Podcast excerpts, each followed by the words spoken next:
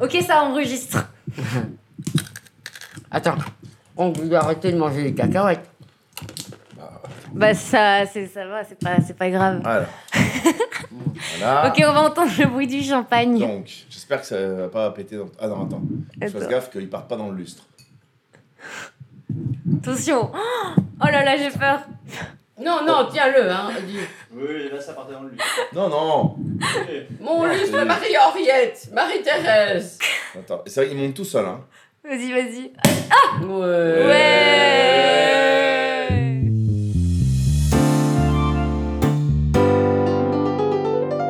Bonjour les amis. Bonjour. Bonjour Léana. Comment vous allez? Mais fort bien. Alors, je vais vous présenter. Je suis, alors pour la toute première fois, on fait un podcast à trois personnes. Donc voilà, c'était une grande première pour Saltimbanque. Je suis très heureuse que ce soit avec vous. Euh, donc aujourd'hui, je suis avec Muriel Bercy, une comédienne de talent qui fait plein de choses et on va en parler. Et je suis également avec Stéphane Hurtley, un grand comédien également. Donc, euh, donc voilà, je vais vous poser des questions et puis chacun à votre tour, vous allez y répondre. Vous pouvez aussi... euh, Enfin voilà, ça va être une discussion euh, enfin, tout à fait euh, naturelle. rompu.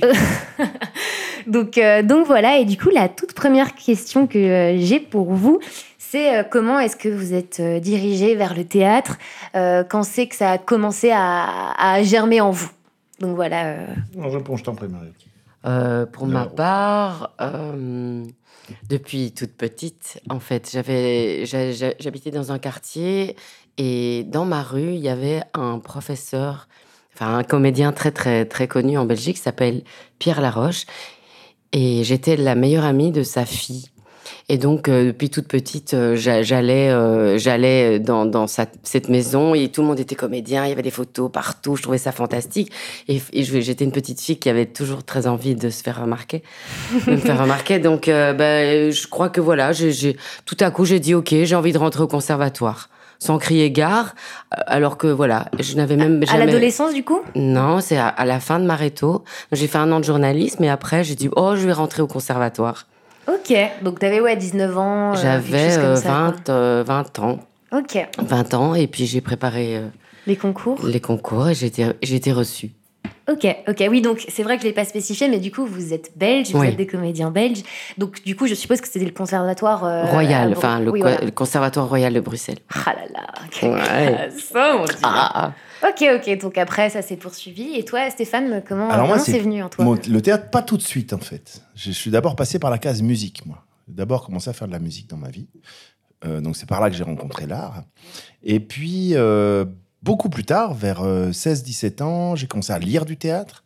Et puis, j'ai eu une petite amie, je, je faisais mes études à Besançon, j'ai eu une petite amie qui faisait.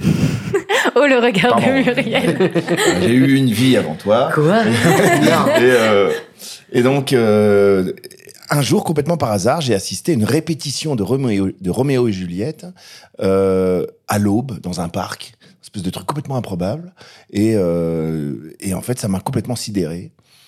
Et du coup, j'ai décidé de, euh, l'année suivante, à Dijon, où j'allais faire mes études, j'ai décidé de passer en fait le concours du Théâtre National de Bourgogne. Ils avaient des ateliers. En fait, c'est l'audition la plus dure que j'ai fait de ma vie complètement par hasard. On était 400, ils en ont pris 3.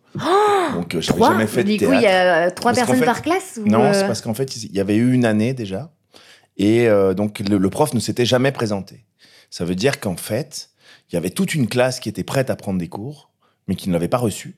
Et donc, du coup, ils ne demandaient que... Ils ont, ils ont complété la classe, en fait. Du coup, ça a été une année un peu bizarre. Donc, effectivement, j'ai été sélectionné. euh, Enfin, on, ouais, bah, voilà, on était trois, quoi. C'est donc pour ça que c'était l'audition la plus dure de ma vie. Et euh, ça, j'avais 18 ans. Puis je vais pas te refaire tout le parcours après, mais c'est comme ça que ça a commencé. Et euh, la personne que j'ai rencontrée, qui s'appelait Jacques Fornier, un vieux monsieur qui est mort depuis aujourd'hui, était un personnage assez euh, hors norme en fait. Il revenait d'Inde et il avait passé sept ans à faire des ponts entre le yoga et le théâtre et tout ça. Et donc ça m'a, ce monsieur m'a vraiment euh, donné l'amour profond du théâtre Ok, à 18 ans. ok, ok, d'accord. Donc vous commencez par une formation théâtrale. euh, vous faites aussi du doublage. Comment le doublage s'est venu euh, s'insérer dans votre, dans votre parcours de comédien? Alors moi, c'est alors là encore plus tard là pour le compte. hein. Ouais. Euh, ouais, vraiment. Bon, c'est pas grave, on fera des petits. euh, Non, non, non, c'est pas grave, on va faire des allers-retours. Mais en fait, bon, j'ai fait l'INSAS entre-temps en Belgique, ici, qui est une autre école, euh, euh, voilà, l'Institut National Supérieur des Arts du Spectacle. Et en sortant de l'INSAS, on est en 1995, donc au XXe siècle, donc vous n'êtes même pas encore né, en fait. Pardon de préciser ça. Je dirais bien moi non plus, mais ce serait un, un vilain Euh, mensonge. je euh, me rends en studio de doublage pour un peu aller voir, pour aller assister en fait, pour voir ce qui se passe. Et à cette époque, en fait, on- euh, la Belgique n'était pas du tout encore un pays de doublage. Ah oui Et, euh, et C'est il y a surtout- 10 ans, c'est ça ouais, Non, non, non, en d'années. Il y a plus que 1995. ça. Ah oui, non, pardon, oui, oui. 30 en ans, 1980. Oui, oui, oui. 25 ans, quoi. Et donc, 25, genre. Et, euh, et là, en fait, c'était encore écrit sur bande, à la main, avec des ratures et tout ça. Et en fait, on n'avait pas le droit de. On devait faire tout à l'image près. On pouvait rien recaler, on pouvait pas faire de montage. Donc, les comédiens, ils étaient vraiment. euh, c'était très technique, du coup. C'était Ouais. un métier très technique. Et moi, quand j'ai vu ça, en sortant de l'école à 25 ans, je me suis encouru, quoi. Je me suis dit, c'est quoi, ce- c'est quoi ces fous? C'est quoi ces gens qui font un truc complètement dingue? Et donc, j'ai vraiment, euh, j'avais pas tellement confiance en moi à l'époque. Et donc, à ce moment-là, je suis, suis pas allé. Je suis pas rentré dans le monde du doublage. Et j'ai fait des tas d'autres choses. Et donc, quelque part, c'est chouette. Et je suis arrivé au doublage en 2012. J'avais 42 ans, 41 ans exactement. Et donc, c'est-à-dire, c'était il y a un peu plus de 10 ans. Et là, depuis, effectivement, ça a pris une place euh, énorme dans ma vie. Ok. Ok, ok. Et toi, Muriel? Et moi, je suis arrivée au doublage euh, aussi au XXe siècle, dans les années, euh, on dirait 98, 99, euh, 98, 99. Non, reste Non, avec non, le non, 98. Donc euh, vers 99, euh, 98, 99, c'est là que j'ai eu mes premiers contrats. J'avais fait une formation euh, d'une semaine et euh, j'avais bien aimé, mais en même temps, je me sentais pas euh, trop à l'aise de me dire. j'avais à l'époque, euh, je trouvais ça vraiment beaucoup plus difficile parce qu'effectivement, euh, moi, c'était pas avec bande, euh, c'était déjà fini. Mais euh, j'avais un, euh, comme j'étais comédienne de théâtre, je faisais déjà du cinéma et tout ça. euh, il y avait un truc, un rapport avec ça qui me gênait. C'était moi quand je prépare un rôle, ben je prépare, je travaille et tout, et puis le tournage, et puis en avant, et puis là on arrivait. Euh, en studio, on nous montrait le truc euh, une fois, deux fois, trois fois, et puis il fallait le faire. Et moi, j'avais peur. Ma grande crainte, c'était de pas être à la hauteur du comédien qui avait donné euh, beaucoup de lui. Je, je- je- voilà, je, je, voulais être à la hauteur de ça. Et je, voilà, je trouvais que j'étais pas assez bonne. Et du coup, j'ai fait pendant euh, euh, 20 ans euh, trois studios par an, quatre quand on m'appelait. Ah oui, donc tu trois. cherchais pas forcément Non, à travailler plus. Je cherchais tu pas du tout, à- du ouais, tout. euh, ouais. C'est que en fait le milieu du, du, du théâtre et du, du, du cinéma à- en Belgique, à Bruxelles, euh, est quand même petit. Et comme euh, voilà, j'ai une nature particulière, j'ai un physique particulier. Les gens aussi parfois ils pensent à toi parce qu'ils voient la comédienne. et puis parfois voilà, il y a des ressemblances physiques, de voix et tout. Et du coup on m'appelait deux trois fois par an. C'est comme ça que j'ai fait. Et puis un jour, euh, eh bien, euh, j'ai rencontré Stéphane. En fait, c'est ça, oui. Et, et en fait, euh, donc j'en faisais, et puis, je, et, puis, et puis je me suis dit, ok, c'est le moment, j'ai envie. Et là, je, avec beaucoup d'assiduité, j'ai, j'ai, je m'y suis mise. euh, et, euh, et là, j'en, j'en fais, euh, j'en fais quoi, oui, je- je- j'aime bien ça. Ok. Est-ce que c'était euh, le rapport que vous avez au doublage, c'est un peu le même que les Français ont euh, au doublage il y a aussi il y a quelques années? Est-ce que dans le pays, on, on disait pas trop que c'était euh, que c'était mal vu de faire du Ah, doublage j'entends- si, si, si, en Belgique, en, en Belgique, hein, en donc, euh, Belgique. Euh, si, si, dans, au début, quand j'ai commencé, quand je suis sortie du conservatoire en 90, je suis sortie en 90, oui, euh, il y, a, il y a une partie des comédiens de, de, de ma promotion qui se sont di- dirigés vers le doublage. Et à l'époque, c'était pas super bien vu. Bah, il faut Mais dire que il- c'était le fait, marché. oui, faut dire pas- qu'il y avait le marché du porno avait- aussi. alors. Attends, Oui, comment moi, ça au-delà du, por- au-delà du porno, marché du porno Attends, au-delà du porno, il y avait quand même, parce que ça, il va, il va expliquer, euh, oui, même Monia pourra nous, pourrait nous le raconter, euh, il y avait, euh, il y avait les, les gens qui faisaient du Tchekhov au conservatoire, et Stanislavski, tout ça, et donc nous. Et alors, euh, il y avait des gens, ben, ils, avaient, ils aimaient bien le doublage, mais alors c'était un peu mo- moins... Mais après, ils ont, ils, ont, ils ont eu raison, parce que c'est quand même ça qui a permis à plein de gens de gagner leur vie. euh, pendant des années, ils y sont toujours et ils font plein d'autres choses. Donc c'est c'est très enrichissant. euh, aussi comme acteur, dans l'acteur. L'acteur, quoi. Oui. Donc en fait, oui, c'était la même chose chez vous, quoi. Oui, vous, vous aussi de votre côté, c'était pas très bien vu, c'était un peu. euh, C'est vraiment récent que le doublage a acquis ses lettres de noblesse. Oui. C'est quelque chose qui a peut-être même pas 10 ans. Moi, je dirais ça. Ça a 10 ans. Ouais. Qui a toute une génération, en, en l'occurrence la vôtre de génération, Ouais. de euh, ce qu'on appelle les fan dub, des gens qui ont commencé à aimer les VF, à, à s'intéresser aux voix qu'il y avait derrière, aux comédiens qu'il y avait derrière, à leur parcours. Ah tiens, ils ont fait tel rôle, ah tiens, il a fait tel rôle, voilà, machin. Et donc, il y a, euh, et, et c'est ça qui a donné la lettre de noblesse, en fait. Ça, sinon, rien n'a changé. On fait toujours du doublage de la même manière. Donc, euh, c'est simplement la perception que les gens en ont qui a changé, D'accord. Je pense. Et puis aussi, quand même, les, euh, faut quand même avouer que les produits sont vraiment très très chouettes. On a des, des vraies chouettes séries. euh, Enfin voilà, il y a des super acteurs. Enfin maintenant, ça. Enfin, je veux dire, moi, je vais en studio, le cœur léger, le cœur battant, j'adore. Je sais pas ce que je vais faire. euh, oh oh oh, qu'est-ce que je vais faire aujourd'hui Euh, ah, C'est quand même super, quoi. Non, c'est pas il m'a fait rire parce qu'il a posé très délicatement la bouteille de champagne pour pas qu'on l'entende. Alors que littéralement, on avait fait péter la, la bouteille juste Ben avant. oui, ben, plein de, de paradoxes. On est en train de se jouer au, au Ah, moitié ah, je- Mais du coup, c'est quoi ce truc pornographique là? J'ai pas compris. Bah, en fait, euh, les films porno, il faut bien les doubler. Ah oui, c'est Donc, vrai. il fallait bien. les- Alors, donc, il y a très longtemps, comme la Belgique était quand même, le- c'était la Pologne ouais, du, euh, euh, du doublage ici, tu vois? C'est-à-dire qu'on est encore aujourd'hui les Polonais du doublage européen. C'est-à-dire qu'on est moins cher que les Français. Du coup, il y a cette idée, si tu veux, fort préconçue aujourd'hui, que le- les produits, euh, un peu le rebut de la France arrive en Belgique. Mais le rebut de la France des années 80, c'était le porno. Donc, dans les années 80, ce qui se doublait en Belgique, c'était le porno. Voilà, c'est ça qui se doublait. C'était Ah. vraiment, c'était pas encore une vraie terre de doublage. C'est devenu une terre de doublage à la faveur des grèves en France dans les années 2000, à la fin des années euh, 90 en fait. Il y a eu une des grèves en France, donc les clients se sont rabattus sur la Belgique. Et là, il y avait quoi? Il y avait un ou deux studios qui tournaient à l'époque. Et là, tout d'un coup, branle-bas de combat, on a eu besoin de plein de voix. Et les gens qui ont démarré à ce moment-là, euh, ces gens-là avaient du travail. Euh, Vous voyez ce que je veux dire? Parce que bah coup, il y a ouais, eu un afflux de boulot. Et à partir de ce moment-là, ça a commencé en Belgique et il y a des choses qui se sont doublées en Belgique, comme euh, Pokémon, comme euh, One Piece, enfin des choses qui sont devenues un peu mythiques entre guillemets, Ah, mais qui complètement. Il y a des doublages belges euh, qui démarraient. indétrônables. Ça démarrait, Naruto, tout ça, ça démarrait à cette Ouais. époque-là. Et effectivement, c'est arrivé là parce qu'on pensait que c'était des sous-produits. C'est souvent euh, la France a parfois commis quelques belles erreurs comme ça. C'est comme ça qu'on a récupéré Casa del Papel parce qu'ils pensaient que c'était une petite série espagnole qui ne marcherait pas. Mais oui, c'est vrai. Donc, on a récupéré Casa del Papel. Donc, les quelques pépites qu'on a, euh, c'est parce qu'à chaque fois, ce sont des erreurs d'appréciation des, de- des boîtes françaises, en fait. Ouais. C'est ça l'histoire. Après, on a, on a quand même. euh, on, on, on est devenu. On, on fait du travail honorable. Alors, oui, je crois que la seule Oui. différence aujourd'hui qui subsiste entre la France et la Belgique, c'est le tarif, en fait. On reste moins cher que les Français. Mais je pense qu'en termes de qualité, on n'a rien à leur envier. Vraiment. Et aujourd'hui, il y a beaucoup de boîtes belgo-belges, parce que les boîtes finalement qui récupèrent un peu les sous-produits, ce sont des boîtes françaises qui ont leurs antennes en Belgique.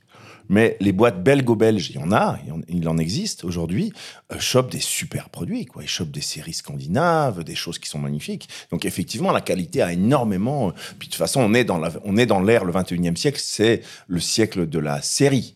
Le genre du 21e siècle, c'est la série. On est d'accord. Mm. Donc du coup, il y a un afflux de travail avec les plateformes, etc. Moi, en arrivant en 2012, j'ai aussi profité d'un élan de travail incroyable parce que c'était le début des plateformes, en fait. Donc du coup, depuis 2012, il y a eu beaucoup de travail en réalité. Avant 2012, avant ces plateformes, tout le monde me disait, tu sais, le doublage, t'en fais trois mois, et puis t'en fais là un peu pendant un mois, puis tout d'un coup, on pourra plus t'appeler pendant trois mois, quatre mois, plus rien, hein, et puis ça va reprendre. Mais c'était pas c'est mal. du tout comme ça. C'était pas mal à l'époque, ça nous permettait de pouvoir continuer à Faire des chose, projets de théâtre et faire plein de choses. Ouais. Ce qui fait que maintenant, le problème, c'est que quand tu es embarqué dans le doublage et que tu aimes ça et que tu commences à choper des, des récurrents et tout, bah, euh, c'est compliqué, ça, quoi. Tu fais plus que C'est ça. compliqué de, de faire autre chose. De Et vous- laisser la place à Bien autre sûr. chose. Bah parce ouais. que au bout un jour ou deux, trois jours, une semaine à l'avance, on ne sait pas toujours ce qu'on va faire. On dit est-ce que tu es dispo, machin, à telle date, le lendemain, dans deux jours, dans une semaine? Donc en fait, on ne peut pas trop planifier les choses euh, Hmm. comme voilà euh, au théâtre où tu répètes pendant un mois et demi, tu joues pendant un mois et demi. euh. Oui, nos, nos mois se remplissent de, de, de- de mois en mois, en fait. Notre Mm. travail arrive de mois en mois, vous, enfin, vous le savez très bien. Enfin, oui, Et, tu le sais puisque Voilà. C'est la particularité de ce métier. C'est pour ça qu'on est des précaires. C'est d'accord? Mm. On est des des drôles de précaires, parce que quand en travaillant tout le temps, on finit quand même par gagner honorablement notre vie. Donc on n'est pas forcément des gens pauvres, mais on reste des précaires à cause de ça, à cause du fait que le travail peut s'arrêter. On peut être choisi, ne pas être choisi, on peut être euh, en vogue et puis plus. Et, que ça, c'est constamment, on est constamment en train de remettre sur l'établi euh, l'ouvrage, quoi. Mhm. Et vous, vous arrivez bien à gérer du coup ce, ce- ce temps entre euh, tournage, théâtre, euh, doublage? Est-ce que vous avez des ordres de préférence? Est-ce que vous préférez mettre la priorité sur le théâtre? Est-ce que vous préférez mettre la priorité sur le doublage? Comment vous, vous organisez votre vie en fait euh, Moi, avec j'ai- ces activités-là? Moi, j'ai j'ai mis euh, pendant jusqu'à il y a euh, cinq ans ma priorité sur le théâtre et le cinéma. Et donc, j'ai beaucoup joué au théâtre. J'ai voilà, j'ai fait j'ai eu des belles partitions et tout ça. Et en fait, euh, voilà. Et maintenant, aujourd'hui, à 57 ans, euh, je j'aime bien ma vie comme elle est avec le doublage et je choisis parce que quand on est jeune et qu'on débute dans ce métier, on accepte tout parce que on ne supporte pas de ne pas travailler et qu'on ne sait pas ce qui va se passer demain. Donc les projets payés, pas payés, les machins où tu gagnes beaucoup parce que boum, tu travailles sur un sur un produit, euh, un téléfilm français et puis alors boum, tu te fais un, un, chouette cachet et puis à côté de ça, tu fais des courts métrages où tu gagnes pas d'argent. Donc en fait, ça a toujours été comme ça un peu. euh, et puis là, depuis cinq ans, j'ai quand même mis la priorité sur le doublage parce que ça me, ça, me, ça me rend heureuse, que les horaires me conviennent, que euh, je ne ramène pas de devoirs à la maison, que, que vraiment le théâtre, j'aime ça, mais je veux, je veux choisir vraiment les gens avec qui je veux travailler. Je n'accepte plus de faire des choses euh, parce que je ne sais pas quoi faire. Euh, parce que je m'ennuie, parce que je- il faut que je joue, parce qu'il faut que je sois sur une scène. Non, ça c'est, c'est, c'est, c'est, voilà, je, je, je, je mets l'accent sur le doublage parce qu'en plus il faut aussi consacrer pour Mhm. être meilleur. Je suis pas une Rolls, moi. Donc, je deviens Non, une bonne petite vrai. Toyota. Une deviens- Non, non, non, non, t'es Non. une, belle Rolls quand même. Je suis pas une Rolls. Je suis pas du tout une Rolls. Mais, mais, et, et, et- T'es mais. trop modeste, t'es trop modeste. Non, je suis pas une Rolls. J'envoie des Rolls, je le sais bien.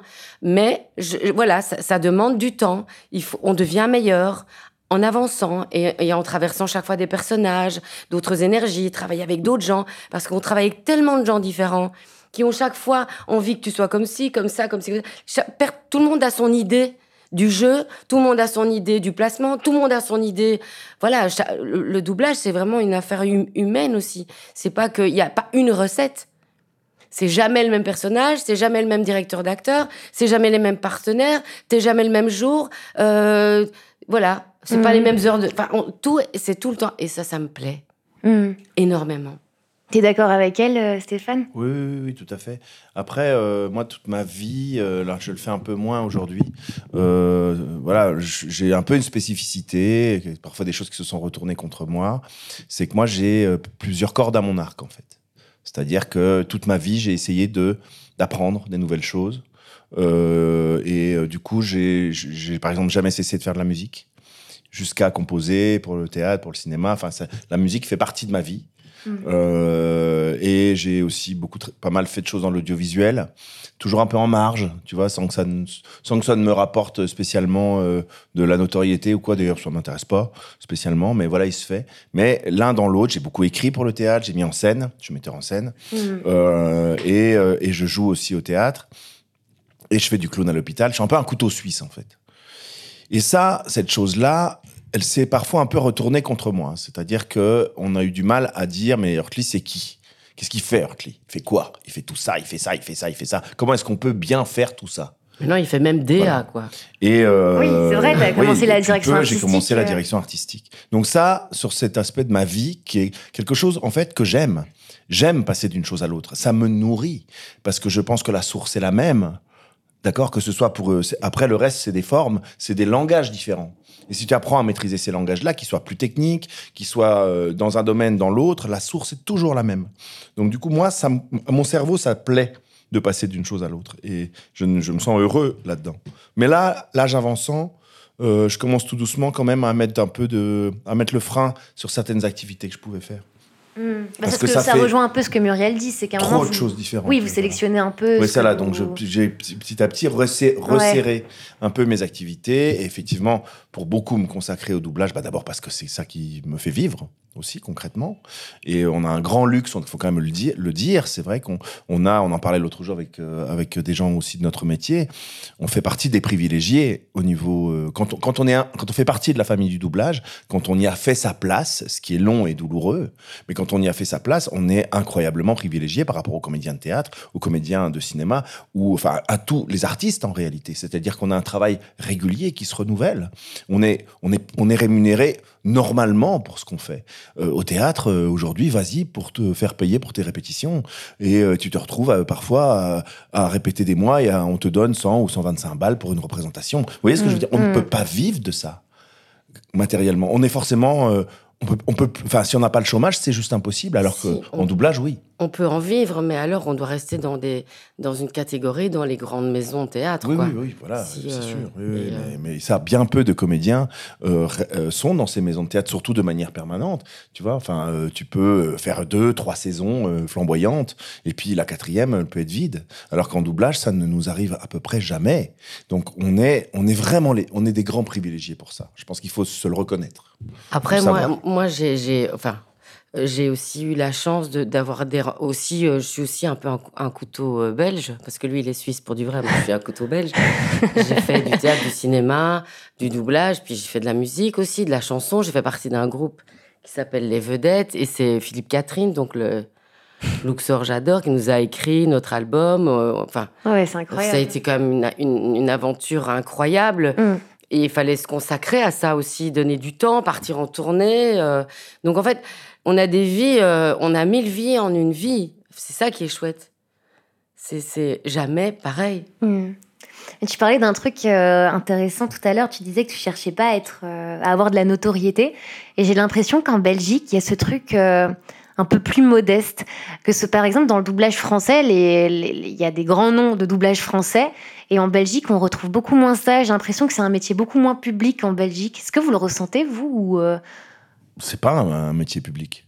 Oui, C'est pas du tout un métier public. Mais alors on en France, on pourrait l'ombre. avoir une définition fait, différente, quoi. tu vois.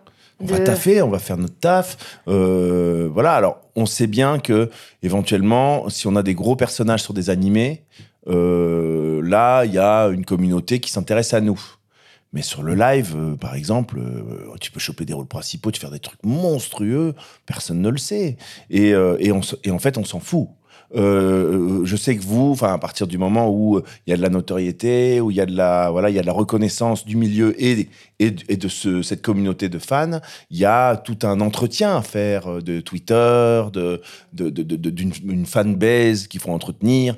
Nous, on n'est pas du tout, du tout là-dedans. Mais alors vraiment pas. Mm. Euh, moi, je m'étonne parfois de gens qui tout d'un coup me- m'envoient des messages parce que ils s'intéressent à ce que à ce que j'ai fait ou au rôle que j'ai fait. J'en suis même étonné. euh, euh, alors que je sais bien que pour des gens qui euh, en France euh, font partie de ce métier, sont, ils sont très installés, sont un peu connus. Je sais que c'est quasiment euh, des gens. C'est pas des stars, mais je veux dire, c'est des gens qui qui sont publics, ouais, qui ont une vie publique.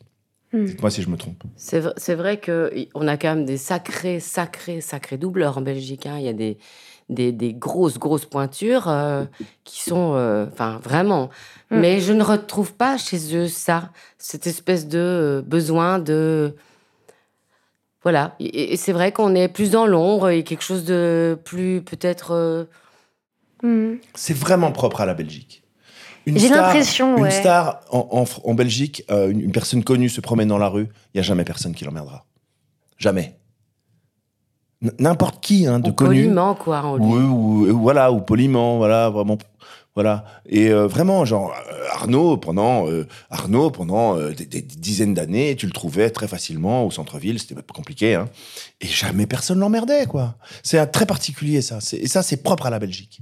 C'est, il y a une, oui, il y a une forme de modestie, il y a une simplicité euh, qui fait que même en cinéma, il n'y a pas de star system. Les, les acteurs belges connus, ils vont à Paris et ils sont connus parce qu'ils sont revenus en France Mm. et qu'ils ont fait carrière, les Poulvourde, les euh, Jérémy Régnier, Virginie ces Fira aussi. Euh, les Zéphiras, Je suis fan d'elle, euh, euh, moi, j'étais, euh, en même temps qu'elle, elle. moi, j'étais en même temps qu'elle à l'Insas. C'est vrai Oui, je la connais très bien, on se connaît très bien. mais, mais vous savez que mais non, mais c'est mon idole, Virginie C'est Fira. vrai Je trouve que c'est une femme déjà incroyablement belle, mais tellement talentueuse aussi. Non, mais Enfin, aussi tellement humble. Tu n'imagines même pas Ouais, comme ouais. elle est C'est vrai drôle et gentille. Ouais, C'est Vraiment, vrai. c'est pas bête de dire gentille, quoi. C'est une fille qui est absolument délicieuse, drôle, mais à périr. Elle a un humour. euh, enfin, elle, elle est, elle est Elle est super. restée pour ça, elle est restée belge, euh, bien belge, mais belge dans le bon, très bon sens du terme. Oh, c'est génial, ok. Ouais, ouais, vraiment. Ah ouais, on a fait un film qui s'appelait Kill Me Please avec Virginie, avec Poulvord, avec. euh, euh, Il y avait tout qui là-dedans. C'était un truc de dingue quand même. Et justement, le cinéma euh, dans votre vie, à quelle place un peu? Est-ce que. Euh, moi, le cinéma, euh, j'en ai fait un peu quand même. j'ai- Mais euh, souvent, quand il y a des castings euh, qui arrivent en Belgique pour des productions françaises, c'est souvent des petits rôles. Enfin, je veux dire, les, les, films français ou quoi, ils, castent d'abord en France, ils prennent les premiers rôles et puis ici, ils viennent chercher les petits rôles. Euh, le cinéma, j'adore ça. J'ai fait des belles rencontres, mais les plus beaux films que j'ai faits, c'est des films belges avec des gens belges, euh, avec des, des, belles, euh, enfin, des, belles aventures. Euh, souvent, les, téléfilms français que j'ai faits, ils, tournent pendant un mois, deux mois. Toi, tu arrives, tu as un jour ou deux de tournage, tu connais personne. Bonjour, monsieur Diffenthal, tu sais parce que tu dois jouer avec lui, ou bien. enfin, ceci dit, la, la, la plus chouette rencontre que j'ai faite, c'est de tourner avec Annie Girardot, pas tellement longtemps avant qu'elle ne décède, enfin quelques années quand elle s'est remise un peu au cinéma. Mais je me rends compte que plus les gens sont connus, mais vraiment connus depuis très très longtemps, et moins ils sont euh, matus. Euh, comment on dit? Ouais, pédant. Pédant. Ouais. Mais ça, c'est vrai. Ça, c'est un vrai truc que tu dis là. Mais c'est vrai. Hein. Après, dis-toi une chose, la, terre, la Belgique est une terre de, de tournage aussi, euh, parce qu'il y a le tax shelter, parce qu'il y a des conditions favorables à venir, pour venir tourner en, en Belgique. Donc les prods françaises viennent tourner en Belgique, et tous les petits rôles, les petites miettes qui traînent, les silhouettes, les ceux qui ont trois mots, on les réserve aux Belges. Mais les vraies grosses partitions sont très rares, elles sont Ben, tout à fait. tout est fait en France. Donc on n'a aucune chance de euh, faire carrière dans le cinéma, en fait. Si on reste ici. Aucune. Ou alors, faut que vous partiez à Paris, quoi. Ouais, mais moi, j'ai Alors, pas, j'ai envie. Mais, ça, c'est vrai. C'est, c'est- je, me rends, je me rends vraiment compte maintenant que vous le dites, mais c'est vrai qu'une faire une carrière artistique en Belgique, j'ai l'impression que c'est plus compliqué à cause de ce rapport-là. c'est pas compliqué. C'est pas Enfin, dans le compliqué. sens, euh, dans- mais en termes de euh, si tu veux vraiment être connu internationalement. Oui, oui, non, ou, si euh, ton but c'est la notoriété, alors, oui, alors là tu t'es trompé de, Oui, mais oui, de- bien de sûr, pays, tu vois. ça c'est sûr. oui, complètement. Mais vois, si mais ton sinon, but, si ton but c'est d'être heureux, de Ouais, faire ton métier et de, de remettre ton, comme il dit, tous les jours ton travail sur l'établi en disant voilà, j- j'avance, j'évolue, je travaille, je rencontre des gens, euh, je fais des petites partitions, euh, je fais ci, je fais ça. On- on- nous, on vit bien de notre métier. hein. Euh, On est heureux. Mais euh, c'est vrai que le, le but, enfin mon but à moi d'abord, ça n'a jamais été la- de, de, de- de- la, not- la notoriété ne m'a Ouais. jamais intéressé. Vraiment. Mm. Ça n'a jamais été un but dans ma vie. Le- mon but dans ma vie, c'était faire ce que j'aimais. Longtemps, c'était de pouvoir faire exactement ce que je voulais, c'est-à-dire écrire des textes, les monter. Vraiment, c'était ça longtemps mon moteur. Donc, euh, c'est comme un privilège euh, gigantesque. Euh, sans, et, et sans que la... En fait, comment dire, tu produis quelque chose sans attendre forcément un retour, en fait. Hmm. Tu as quelque chose à dire à un public, tu livres quelque chose à un public, ça marche, ça marche pas, ça plaît, ça plaît pas, euh, tu vois, ça rencontre ton public, ça rencontre pas ton public. Ben voilà, c'est le jeu, Mm. tu vois. Mais au même titre que moi, je, je n'ai jamais rien fait dans ma vie pour euh, plaire à un public, euh, je n'ai jamais cherché la notoriété. Hmm. Voilà, c'est pas le même, c'est une histoire de moteur, tu vois. Oui, bien Le sûr. mo- mon moteur intérieur, ça n'a jamais été celui-là, comme l'argent n'a jamais été un moteur. Après, après, regarde, il y a parfois aussi des accidents. La notoriété, ça peut être des accidents. C'est Euh, mon amie Virginie Hoc, qui euh, a quand même une certaine notoriété en France, elle tourne beaucoup et tout. C'est pas quelqu'un qui a couru après la notoriété. Elle s'est trouvée au bon moment, comme ça. bon. Hmm. Et en fait, c'est une fille qui est aussi hyper humble, hyper euh, simple. euh, euh, Enfin, voilà, c'est parfois la notoriété, on peut aussi la- l'acquérir sans, sans la chercher. Oui, sans la chercher. Be- euh, Benoît Poulvord, il n'a pas cherché la notoriété. Il a fait un film qu'il avait envie de faire, et puis boum, boum, boum, les choses se sont enchaînées. Ouais, bien sûr. Mais euh, ça peut aussi être des heureux accidents. Hmm. Complètement, complètement. Et du coup, pour vous, c'est quoi euh, être véritablement un artiste Pour vous, c'est quoi la définition d'être un artiste?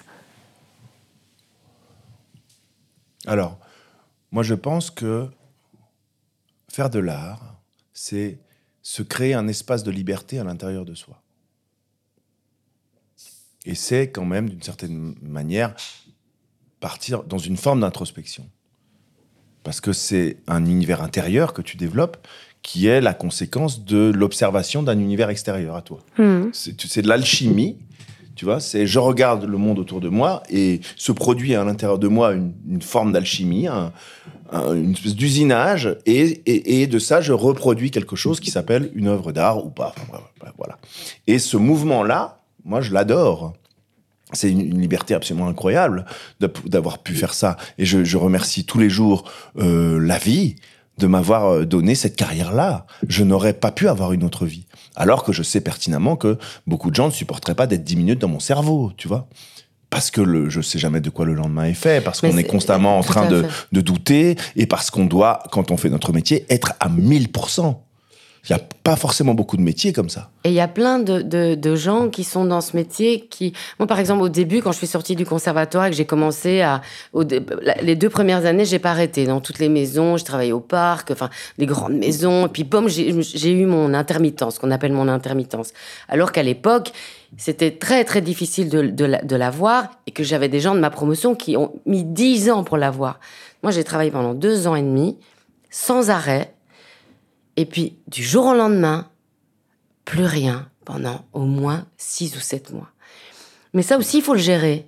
Le rien, le le ah, le le, le- le- comment on appelle le? Bah, le vide. Le néant. le vide, le néant, le Ah, qu'est-ce que je vais faire demain? Est-ce que ça va aller? Euh, Ça, c'est, c'est, je pense que c'est, pour moi, ça a été ça le plus difficile euh, à vivre.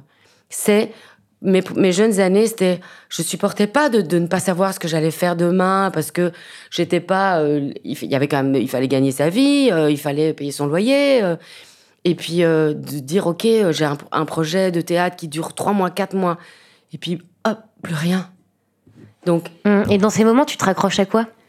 Pardon, alors, excuse-moi. euh, alors tu vas au théâtre, tu fais des choses, tu écris, euh, Nourris, tu fais fait. des chansons, euh, tu Ouais. peins, tu, tu lis, euh, tu, tu vas au cinéma, tu vois tes amis, euh, et puis tout à coup la chose revient parce que c'est, Mm, mm. voilà, si t'es au bon endroit, enfin. Hmm. Mais tu deviens comédien, pour moi, le jour où tu ne travailles plus, où tu n'as plus de travail. Attention, il faut que j'explique cette phrase parce que c'est compliqué à. T'inquiète. Notre métier est fait de, de, de plein et de vide. Tu vois, de, de- de Mhm. périodes très intenses, parce qu'une création, par exemple, c'est extrêmement intense. Et puis, la, la dernière arrive, tu fais, tu fais la fête le soir de la dernière, et c'est terminé. Et peut-être ce projet, il est derrière toi, il n'existe plus. En, en une fraction de seconde. C'est des terminé. ruptures, chaque fois des ruptures, comme des ruptures Et puis amoureuses. là, tu sais, oui, voilà. Et puis là, t'as devant toi peut-être un an avec rien. Vertigineux, tu vois Et ben, c'est à ce moment-là que t'es comédien dans le sens où comédien, c'est gérer le plein et c'est gérer le vide, en fait. C'est-à-dire que tu commences à ce moment-là un travail de nourriture pour aborder soit une création parce que tu as une idée en tête et que tu vas commencer à l'écrire, par exemple, soit euh, tu vas euh, euh, rencontrer des gens qui vont te permettre de tout d'un coup rebondir et partir sur une autre création. Mais ça ne s'arrête pas. C'est pas parce qu'il n'y a plus d'engagement que ton métier de comédien s'arrête. Ton métier de comédien, il commence à ce moment-là. Hmm. Le- ce qui est difficile dans le métier de comédien, tu vois, c'est-à-dire c'est gérer le, vide, gérer l'aléa, gérer euh, euh, gérer l'ineffable, l'invisible, le- la, rencontre, tu vois, le, le tiens, euh, je, pose tel acte plutôt que tel autre, et c'est très imbriqué dans la vie en fait. Et en plus, c'est tout le temps sollicité. Je veux dire, même quand t'as rien, tu vas au théâtre, tu, re- tu rencontres tes copains qui disent Ah, salut, comment tu vas? Et qu'est-ce que t'as comme projet? Et, en fait, t'en as pas, quoi. Ou bien, alors tu, tu fais Oh non, ça va. Enfin, voilà, t'es tout le temps. Voilà. Et, et c'est à ce moment-là que tu, tu t'enrichis, que tu lis, que tu te remplis, en fait. Pour après euh, euh, donner tout ça. Ouais. Hmm. Ouais, je vois exactement. Et, et- et- et si tu veux, un des secrets quand même de ce métier, moi une fois je n'ai pas pu le faire et ça m'a occasionné 14 mois d'inactivité. Donc j'ai eu une, une petite traversée du désert qui a duré 14 mois quand même, sans activité, en 2011, juste avant de démarrer le doublage. Mais jusqu'alors, je m'étais toujours débrouillé pour avoir ce que j'appelle un coup d'avance. C'est-à-dire ben, un coup d'avance, c'est-à-dire que tu es constamment en train de préparer ce qui va arriver dans 4, 5 ans. Tu vois? Et euh, surtout quand tu es, entre guillemets, euh, auteur, metteur en scène et tout ça, quand tu génères ta propre activité, c'est aussi quelque chose de très important dans ce métier. Générer sa propre activité. Tout va bien Parce que je suis en train de réfléchir à Ouais, là, je sens qu'il y a de la dissipation à côté de moi. Ils sont là, ils se montrent les que- téléphones est-ce avec, que des, tu- avec des, avec des, euh, tout ce qu'il y a euh, tout Tu ça. cherches la bouteille de. Non, non, je, non, je cherche pas du tout la bouteille de, de champagne. Je, je cherche. euh, euh, C'était. euh, J'étais en train de réfléchir. Je pensais à ce que tu disais Oui. et euh, je pensais que euh, Sarah, celle qui a fait le film euh, Javotte, avec Oui. qui j'avais tourné, Ouais. elle avait été euh, montrer son film à, à, à Cannes et je cherche le nom de la réalisatrice, cette, fameuse réalisatrice qui a dit à Sarah le secret dans, ce, ci- dans le cinéma pour avancer, c'est toujours être sur le prochain film. Parce que si tu fais un flop, Ouais, T'as déjà le Ouais, suivant qui est en, route. Parce que si tu fais un flop et que t'as rien après, bah tu fais un flop et Là, on te donnera plus Pour d'argent. l'instant, on va créer notre spectacle jeune public que j'ai écrit en 2020, tu vois? Mais, le- mais celui d'après, il est déjà dans ma tête depuis euh, des années et je sais quand est-ce que je vais l'écrire. Hmm. Et je sais quand est-ce que je vais le mettre en production, tu vois? Mais Mm. peut-être ce sera en 2027, tu vois? Hmm. Mais c'est là, Ouais. quelque part, en moi. Hmm. C'est ça le coup d'avance, Ouais. tu vois? Et, euh, et ça, c'est le secret de la carrière artistique. C'est-à-dire que tu peux pas ne pas anticiper ce qui va suivre. Hmm. En fait, être un artiste, ça me rappelle un peu ce que ma prof de théâtre disait, c'est qu'il faut avoir cette créativité-là, cette liberté-là, mais à côté, il faut aussi avoir beaucoup de rigueur, d'organisation. Et en fait, euh, on pourrait se dire qu'un artiste, c'est libre, ça va un peu avec le cours du vent, mais en fait, il f- pour être un, un bon comédien, ou en tout cas pour, y, pour en vivre, il faut, euh, ouais, il faut cette organisation-là, en fait, elle est, elle est obligatoire. Ben, Il y- a le mythe de, infondé, je trouve, de l'artiste euh, un peu bohème, Oui, euh, voilà. un peu fainéant, euh, qui se laisse porter par la vie. C'est l'antithèse de ça, quoi. Ouais, On- complètement. en fait, on travaille énormément, les gens le savent pas, mais on bosse comme des chiens, quoi. On bosse beaucoup, beaucoup, beaucoup. Et, et quand on ne travaille pas concrètement, pratiquement dans un studio ou sur un plateau de théâtre ou devant une caméra, eh ben, on travaille encore. C'est ça que je veux dire. Je pense que la liberté, justement, c'est la liberté, c'est au moment de la création, c'est quand tu, tu restitues, euh, quand tu es sur scène, alors il faut être libre, il faut être, il faut être, il faut être libre de tout. Et, et, et ici et maintenant. Mais euh, c'est vrai que quand on ne travaille pas, c'est là qu'on travaille le plus, en fait. Il faut, sinon quoi, on dort, on n'a rien à faire, on dort le matin toute la journée. Et quoi, en fait? Et on va boire des coups le soir, mais c'est pas une, c'est pas une vie. On est obligé d'avoir une rigueur avec soi. On est obligé, en fait. Sinon, on tient pas sur la durée. On fait ça 5, 10 ans, mais là, ça fait 35 ans que je fais ce métier. Et ça, ça reste. euh, je dois dire pour ça, on est un peu des, hein, on est un peu des, des- pas des, je sais pas comment dire, des, des rescapés ou je sais pas comment le, le formuler, mais c'est vrai que euh, des gens qui, qui mènent des carrières artistiques du début à la fin. Donc, euh, qui, on parle de carrières qui ont 40, des gens qui font ça pendant 40, 50 ans, sans sans s'arrêter, je veux dire, sans, de, de manière régulière, que ce soit une activité ou l'autre à l'intérieur des, des métiers de la création, c'est assez rare en fait. C'est compliqué de tenir. Ce qui est difficile, c'est la durée. C'est la difficile. persévérance. C'est la, le- oui, c'est de Ouais, c'est de, rester, Ouais. de dans le temps. Et euh, c'est parfois, es dans, tu passes dans l'ombre, parfois tu reviens dans la lumière, tu vois. Et c'est toutes ces phases qui sont normales, tu vois, de d'ombre et de lumière dans la vie, dans une vie artistique. Hmm. Il faut pouvoir le gérer de la même manière, comme tu gères de la même manière le fait d'avoir de l'argent, de ne pas en avoir, tu vois, Ouais, d'avoir du succès, de ne pas en avoir. Tout ça, en fait, moi, chez moi, ne génère aucune différence à l'intérieur de moi. Hmm. Tu vois ce que je veux dire? Hmm. Pas avoir de fric, avoir du fric, ça change rien en moi. Tu vois, avoir du succès, ne pas avoir de succès, ne change pas grand-chose. J'ai appris plus de mes échecs que de mes réussites. Hmm.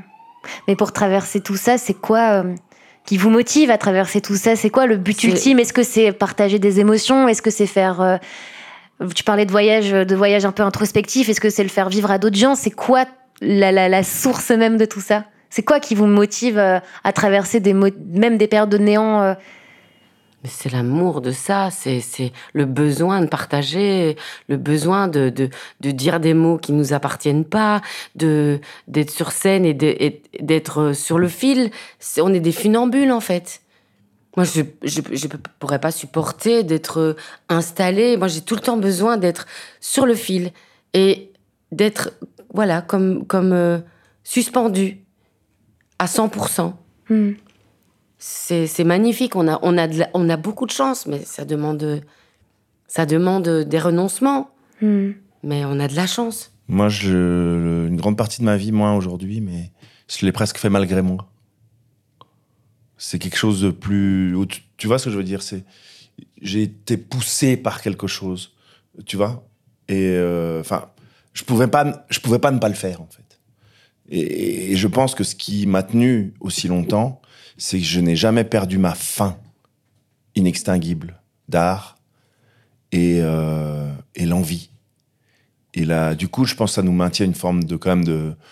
euh, on devient vieux sans être adulte. Ben, pour écoute, on citer, reste euh, pour citer euh, Brel, tu vois ce que je veux quoi. dire? L'idée, c'est ça. On est en train de devenir vieux, mais moi, je ne me sens pas un adulte. C'est-à-dire que, tu vois, je crois que ça, ça, ça nous, ça nous, ça nous laisse quand même un pont. Ça nous, ça nous crée un pont avec l'enfance, avec les rêves. Tu vois, avec, euh, avec ce qui, euh, ouais, ce qui fait qu'on n'est pas sérieux en fait. Mais quand je dis on n'est pas sérieux, on est des gens très sérieux. Mais on je fait veux dire, au fond, on n'est pas sérieux. On fait les choses sérieusement, mais on n'est pas des gens sérieux. Tu vois, moi, j'ai- envie, voilà, j'ai envie de- que, la, que la vie soit légère. Et l'art m'apporte de la légèreté. Alors parfois de la lourdeur parce que ça peut être difficile de le faire, mais euh, mais autrement, ça, ça m'allume tous les jours, quoi. Tous les jours, je suis heureux de me lever. Tous les jours, je suis heureux d'aller faire ce que je fais. Mais quelle putain de chance, quoi. Je vous en souhaite tout autant, mademoiselle Léana. et en plus, nous, comme on, on est, on est quand même un couple euh, dans la vie, euh, sur la scène, et parfois en doublage, et parfois on va ensemble Mais au ça, c'est doublage. magnifique. Justement, j'allais vous demander, vous faites le même métier, vous traversez les mêmes choses, ça vous aide, non Dans Oh, un couple mais c'est super parce qu'en plus on se, on peut se, quand on est en studio ensemble et que je fais un truc pas trop bien et que Il te bah, le dit il va me le dire parce que lui il va me- vraiment me le dire le- Et vice-versa. Et vice inversé. Hein. parce qu'on est, on est, on a envie de- de- d'être bon, d'être Mm. meilleur. Mm. Donc euh, oui c'est génial. Moi je- quand je le vois travailler j'adore ça. Oui. Oui. moi pareil, moi j'adore. Et puis là, j'ai en plus la chance de la diriger même. Tu vois, donc C'est ça c'est génial. carrément euh, Oui, incroyable. Euh, ouais, ouais, c'est Et ça va, il est pas tout. Ça, ça se Non passe non bien. non non il est, il est- c'est le seul endroit où, je, où c'est lui qui décide tout. Mais bon, oh on travaille. non, non, il est super, franchement. euh, mais après, il est exigeant, hein. Euh, mad- euh, madame ou pas, hein. Enfin, Oui, non, même mais je pour doute. tout le monde, quoi. Non, non, vraiment. Ah bah ça c'est sûr. Ce- il ce serait, ce serait pas te respecter que d'être moins exigeant avec toi. Ah bah non, je voudrais pas. Idem, euh, si tu devais diriger ton fils. euh, Ah bah j'espère que ça va arriver. Qu'on salue d'ailleurs, qui est passé cher. dans le podcast. oui, parce que c'est quand même une sacrée famille de. Euh, Une ouais, sacrée famille, quoi. Père et vrai. fils. euh. c'est vrai. Est-ce qu'on n'a pas déjà fait des trucs à trois? C'est arrivé une fois. Ouais, Ouais, c'est Ouais, arrivé ouais. une fois. Ouais. c'est arrivé une Ah, fois, c'est quand même vous, génial. avez- vous étiez en studio tous les trois? Mais oui, on Ouais, part on tous les en trois. studio tous les trois, est C'est c'est magnifique. Ouais, ouais. Merci Monia. Mm. nous avait pris tout- Ouais, tous les écouté trois. Qu'est-ce que j'étais pas bien sur The Expense Faut pas dire ça. Oui, mais je Mais tu pas. dis ça avec le recul, mais, Non, mais je pense déjà, que à l'époque, j'étais pas très content de ce que j'avais fait. Attends, on présente euh, Bonjour, Esteban. Herfli était là. euh, Ouais, sur The en- Expense. en mode furtif. Et euh, j'étais. Sur le moment, j'étais. C'était encore l'époque où, et je, je me bats toujours contre ça, où j'avais mes, mes tics de doublage. Et à cette époque, c'était le moment où ça a été le plus puissant, je pense. Parce que là, vraiment, c'était le moment où je- j'avais quoi J'avais 16, 17 ans, ces eaux-là. Je faisais que. Je fais toujours que du doublage, mais. Je, plus, Je crois que plus. t'es plus âgé, ouais. J'avais déjà 18 ouais. Mais moi, je vais, 18. je, je vais dire un truc là-dessus, Ouais, après. Parce d'accord. que j'ai parlé avec Monia après. Ah, Ouais. d'accord. Mais en fait, à ce moment-là, et c'est normal, Ouais. tu ne plongeais pas. Bien sûr que non. Dans l'émotion. plongeais Pas du tout. Parce que t'avais pas les armes pour le faire, Ouais. c'est normal. Bien sûr, Tu vois bien sûr. T'avais là toute la technique. Alors là, toi, Ah en technique, toi, t'es imparable. Tu vois Mais par contre, les armes émotionnelles, c'est ça qui est pour ça que c'est compliqué ce boulot. mais en vrai, c'est ça qui est compliqué, c'est qu'il faut plonger à l'intérieur de soi. quoi. Faut, euh, faut aller chercher quelque part. Ouais, bien Donc tu dois chercher dans un- une mémoire affective. Mm. Tout ça, maintenant, bah voilà, t'as l'âge que t'as, t'as grandi, et je, je pense que ça, c'est un monde que tu abordes aujourd'hui. Parce qu'on Complètement. ne peut pas ne pas euh, l'aborder si on n'est pas capable de ressentir des émotions au doublage, quoi. C'est sûr. On le sait. Père et fils, est-ce que est-ce qu'il y a quelque chose dans le timbre de voix? Je me rends pas compte en fait. Attends, Dans le vas-y. timbre de on voix? écoutera, on écoutera. Bah, Moi, je crois pas. Je Bah, crois Bah, pas. Je suis un. Est-ce que je suis pas un poil plus. J'ai un plus de voile que toi, mais sinon on a une voix assez proche. Bah, J'en sais rien, je suis aussi, incapable euh, de dire. Franchement, je suis incapable de le dire, euh, Pas grave, mais un peu. euh, je sais Ah pas, non, vas-y, Muriel, reprends le. mais, Merci pour ton intervention, très cher. Parce Ça qu'on va. on a, un autre euh, père et fils dans le doublage euh, belge, Ma- les Marquese. euh, ils, ils ont un Et timbre Ancio aussi, très- Et Ancio aussi. Euh, Euh, euh, ils ont des, des timbres parfois qui sont similaires. Par exemple, les Marquez et le père et le fils, ils ont vraiment un truc. Enfin voilà. Donc, euh, Et c'est intéressant ce que vous dites de fait le fait de plonger euh, à l'intérieur de soi euh, profondément parce que c'est aussi que des, allers-retours aussi vers un vers quelque chose de plus inexpliqué comme l'inspiration, l'instinct aussi et aussi un mélange de techniques en fait. Et ça se Ah ouais, c'est la grande particularité du doublage, c'est que même dans l'art en général. oui, en- dans l'art en général, mais euh, euh, la, la- vraiment la vraie singularité du doublage, c'est que c'est quand même un maillage de, de, vérité, de vraies choses, de sincérité absolue et d'une technique extrême, quoi. Où il faut être un horloger. Il faut vraiment, euh, pour être à l'image près, pour être dans les appuis, nickel, c'est de la technique. Et, euh, et en même temps, si tu là-dedans tu trouves pas ton espace de liberté pour avoir de vraies émotions et pour faire passer ces vraies émotions au public, bah tu, tu rates une casse, quoi. Du coup, ça ça fonctionne je- pas. c'est pour ça que je pense que, par exemple, des formations de comédiens, euh, c'est pas mal en fait, pour donner des armes et donner des, du- du- des, des outils en fait pour arriver justement à plonger Hmm. Euh, parce qu'on avait eu beaucoup de discussions avec, euh, avec euh, Esteban à l'époque de est-ce que c'est nécessaire ou pas? Bah, Alors peut-être il y a des gens ils n'en ont pas besoin, mais moi mon credo, oui, je pense que un, acteur de doublage c'est pas c'est pas mal, c'est un plus en fait en tout cas. C'est des outils d'aller avec des bons outils pour pouvoir bien. euh, Et il faut aller nourrir son acteur ailleurs qu'au doublage. Ça, je- j'en ai- j'ai cette autre Je conviction. pense qu'il faut se di- diversifier. Oui, je pense euh, qu'il faut, euh, il faut, faut aller faire du fast cam. Il faut, euh, il faut. Alors après, on peut ne pas aimer le théâtre, tu vois, je comprends, mais il y a d'autres manières de faire ce métier, vraiment que que, que le théâtre. Euh, il faut, il faut nourrir en fait cet acteur. C'est un être, c'est un acteur, c'est comme le, le bonsaï qu'il y a derrière toi là. Il faut lui donner à boire. Tu vois, il faut, il faut l'arroser. Mais il faut l'arroser si tu, il faut pas l'arroser tout le temps de la même chose. Voilà. Sinon, au bout d'un moment, il, il s'installe. Tu vois, il perd sa fragilité. Or, la fragilité, c'est l'essence de notre métier. Mais c'est pour ça que c'est vachement chouette de travailler avec plein de gens différents. Parce qu'imagine si tu travaillais que avec un directeur, d'acte- un DA, eh ben, euh, il te ferait tout le temps, il- comme il te connaît. Je pense que la, mu- la multiplicité, ça se dit? Non, non. Oui, je crois que La- ça. Se dit. la, ou la la démultiplication. La démultiplication des gens, des genres, euh, fait que tu es tout le temps en alerte. On n'est pas très installé. Mais quand même, moi, je, je, je pense qu'il faut, euh, faut aller, faut, ouais, faut être curieux, curieux, curieux toute sa vie. Il faut être curieux, il faut apprendre de nouvelles choses. Il faut, euh, c'est c'est le secret pour euh, se maintenir vivant, en fait. Moi, je vous jure que le jour où, à l'intérieur de moi, et je, n'ai plus l'envie, j'arrête. Il y a tellement de gens qui continuent. Je pense aux metteurs en scène, je pense à, tous ces gens qui parfois n'ont plus rien à dire. Ils sont devenus secs à l'intérieur. Et pourtant, ils continuent parce qu'ils sont pris dans cette inertie, ils sont pris dans le- le- les autres, les, attentes des autres, etc., etc. Et ils continuent. Et ils nous emmerdent parce qu'ils n'ont plus rien à dire. Ils prennent la place, en plus, de gens qui auraient des tas de choses à dire. Donc, faut le- le- vraiment, c'est vraiment un truc, l'art. Tant que ça vibre à l'intérieur de toi, tant que la, la petite flamme, elle est là, faut le faire. Le jour où il n'y a plus ça, il faut s'arrêter. Bah, Il faut aller faire des pizzas. Je vois, je vois bien que ta flamme, on parle, on parle tout le temps de, de nos métiers ici, euh, du, du matin au Ah soir, non, dès qu'on est en congé. euh, on- problème t'as fait ci, flamme. t'as fait ça, on ne parle que de ça, de nos métiers. C'est chouette. Oui, puis moi, ça me fait vibrer. Enfin, je veux dire, ça me, ça me, je sens que mes, mes cellules sont nourries, tu vois. Si on parle trop, tu coupes. Hein. Bah non, mais c'est parfait. C'est, je, sens que mes, vraiment mon corps, il est nourri par ça, quoi. Il, il aime ça. Et, euh, et, et- et tant que c'est comme ça, alors je vais continuer. Est-ce que vous pensez qu'on est un peu des, des comment dire, des exécutants des idées, dans le sens où est-ce qu'il y a des idées parfois qui émergent et nous on est là pour les réaliser, même si qu'elles En nous appartiennent, en, en tant qu'acteur, qu'acteur qu'elles nous appartiennent ou pas. Oui, moi, je- je- j'ai cette croyance, en fait. D'abord, je pense qu'on est des espèces d'antennes. On a, tu vois, il y, a il y a des gens qui l'ont, les gens qui l'ont pas. Ça, ça devient un tout petit peu mystique, ce que je raconte, mais je pense quand même que parfois, on capte des trucs. D'abord, c'est connu que parfois, des, des- des grandes découvertes ont émergé à plusieurs endroits du monde En au même, moment, Ah en bon? même temps. Oui, Oui. c'est très connu, ça. C'est vrai Parce que C'est-à-dire que tout d'un coup, les gens, ils ont eu les mêmes idées au même moment C'est vrai. À plusieurs endroits du monde. Et, Comme euh, s'il y avait un canal. euh, Mais Donc, parce que euh, c'est le ouais. monde est prêt, parce que les choses euh, font que euh, ça vient à ce Mmh. moment-là et ça naît parfois à plusieurs, plusieurs Ouais, endroits, c'est vrai. capte des trucs. Moi, moi j'ai un texte, par exemple. ce texte, c'est- moi, c'est mon, enfin, c'est le texte que je préfère de tout ce que j'ai écrit. J'ai reçu un mail. C'est-à-dire que j'ai vraiment, ce texte m'est tombé comme un mail et je l'ai recopié. J'étais en Corse, en vacances. Je n'avais aucune raison d'écrire.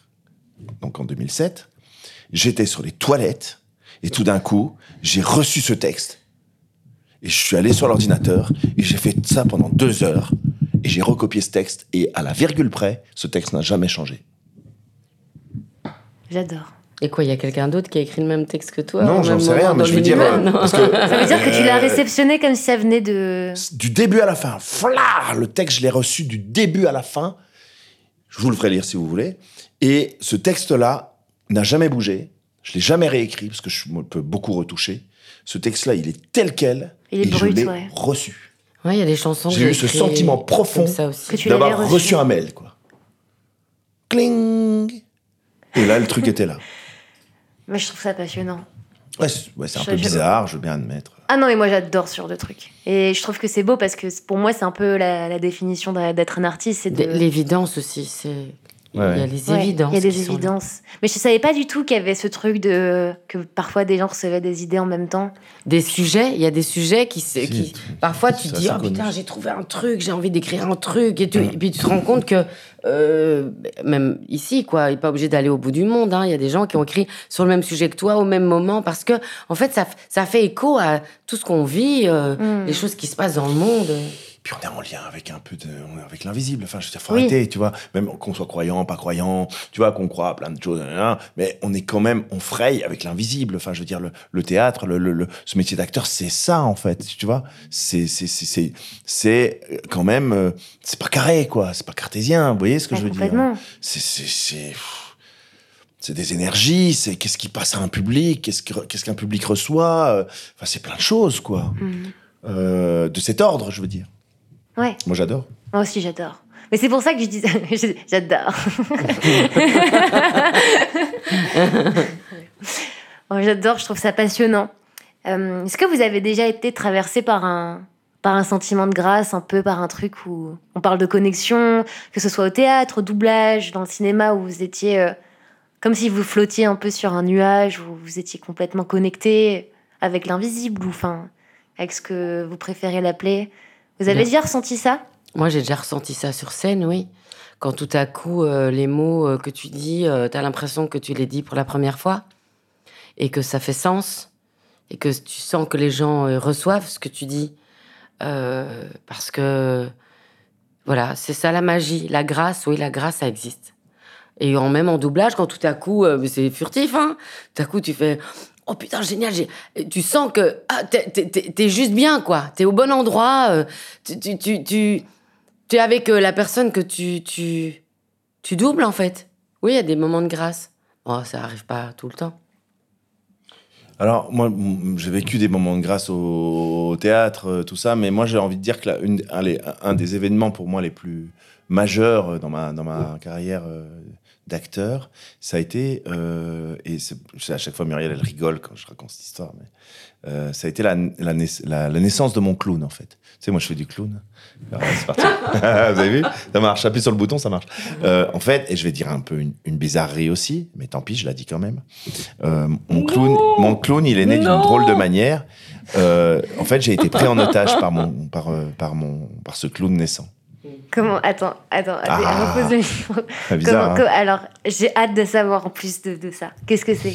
Bah, je faisais un stage. En plus, c'était une drôle de période. Je sortais d'une maladie. En fait, j'avais eu le cancer j'en sortais. Je, je revenais à la vie. C'était juste avant le Covid. C'était une drôle de période et j'avais fait un énorme stage de clown avec euh, Vincent Rouge qui durait trois semaines. Et en fait, euh, le, le truc, on le sait, le truc du clown, c'est son propre clown. Tu vois, on, on- on est à la recherche de ça, de son clown en fait, qui ne ressemble pas à un autre clown. C'est donc c'est une part de soi qu'on révèle à travers ce clown. C'est pas un clown de cirque, c'est pas un clown, c'est pas une figure que tu empruntes et qui est générique, tu vois. C'est quelque chose qui est très intime. Et, euh, donc, euh, j'ai vécu un stage qui était assez douloureux, parce que c'est douloureux euh, de travailler pendant trois semaines avec Vincent, mais douloureux mais merveilleux, très difficile mais très beau. Et en fait, à un moment donné, j'ai fait une impro où euh, j'ai euh, j'ai fait s'effondrer tout le décor. Tu vois, il y avait un décor et, en fait, le début de mon impro, c'est tout le décor, c'est casser la gueule et je me suis retrouvé derrière en fait, comme si, euh, tu vois, un petit peu comme Buster Keaton, je me suis retrouvé à poil, donc j'étais censé être en coulisses et tout d'un coup, il n'y a plus de coulisses parce que j'avais tout fait tomber. D'accord? Et donc, et donc, normalement, j'aurais dû arrêter mon impro là. Parce que je pouvais rien faire de plus que ça. Tu vois? Sauf que non. Je suis resté. Et puis Vincent m'a dit c'est bon, c'est bon, partez, monsieur, partez. Et je reste, et je le regardais avec un air mauvais. Et j'étais là, et je restais, je restais. Et puis ça commençait à se tendre. Et en fait, pendant ce temps-là, moi, j'étais à l'intérieur de ce, corps. Et je disais, hé les gars, moi je veux, je demande qu'une chose, c'est me barrer. Hein, mais il y a quelque chose d'hyper fort en moi qui me faisait rester. Et je ne et je pouvais pas résister. Et j'étais derrière mes yeux en train de taper en disant Hé les gars, c'est pas moi Et il y avait un truc qui restait, qui était mauvais même un peu, tu vois. C'est ça que les autres ont ressenti. C'est pour ça que c'est Vincent qui a utilisé ce terme. Il a dit Tu as été pris en otage. On, on le voyait. Parce qu'on voyait que j'étais à l'intérieur en train de me battre. Donc c'est un peu schizophrénique. Mais ce, mon clown est né ce jour-là. Muriel a des choses à dire. Évidemment, voilà. Par exemple, même dans un couple, même quand on fait le même métier, on n'a pas toujours la même approche de- du Tu tu te fais personnage pas- et tout ça. Non, mais c'est en fait c'est intéressant parce que on Mais dirait, voilà, c'est- on dirait que c'est comme si t'es possédé par ton art en fait. Oui, oui, bah, euh, c'est de la possession. C'était de la possession. C'était vraiment de la possession. Enfin, je ne peux pas l'appeler autrement, tu vois. Mais depuis, mon clown, il est là. Hein, je le convoque. Je mets le nez, il est là, il revient. Et c'est pas moi. Hein. Enfin, c'est quelque chose d'autre, tu vois. Et, euh, et si là, je venais, je mettais mon nez maintenant, ce serait le bordel cette interview. Et si on essayait Mais non, non, Non, non, pas ça, pas ça. Je te le déconseille. Mais en fait, euh, tu vois, par exemple, Léana, moi, je, je, ne- je, ne- je n'appréhende pas du tout le métier de comédienne, de clown comme ça. Déjà, j'aime le clown, j'aime on parle pas. du clown. On parle Mais même clown, pas de déjà, comédien. j'aime pas, j'aime pas les clowns. Je sais pas pourquoi. Ouais, mais- J'aime pas les clowns. J'adore les clowns, mais en fait, moi, j'ai peur des clowns. Ils me font peur. Je sais pas pourquoi. Ils Mais font y a- un- c'est pas la seule, il y en a beaucoup qui ont peur. Bon, j'ai pas une peur que je m'encours, mais ça me met mal à l'aise, en fait. Et euh, quand il me raconte ça, moi, moi, pour moi, le, le, le, le théâtre, il y a, il y a quand même, tu es, tu, tu n'es pas pris en otage. Pour moi, tu maîtrises. Moi, il y a une part de lâcher prise et Pas de d'accord. Mais Il y pour a moi, forcément une part de mais oui, mais voilà, c'est ça qui est Il y a magnifique. forcément une part Mais où tu est- maîtrises mais pas. c'est ça qui est- Tu peux pas, monsieur. tu peux pas tout maîtriser. Alors, alors tu es en contrôle Non, de tout. ce que je viens de dire, c'est Ah, il y a une part de lâcher prise, mais quand même, il y a quand même quelqu'un qui est aux commandes. Et cette personne qui est aux commandes, c'est moi. Donc, c'est juste, c'est c'est juste magnifique que même entre nous, on n'appréhende pas les choses de la même façon. Euh, oui, Esteban Euh, je- euh, ouais. Je- alors, c'est difficile de passer après ton truc, mais euh, pour l'instant, que ton histoire quand même de clown, c'est tu es pris en otage par quelqu'un qui n'existe pas. Oui, bon.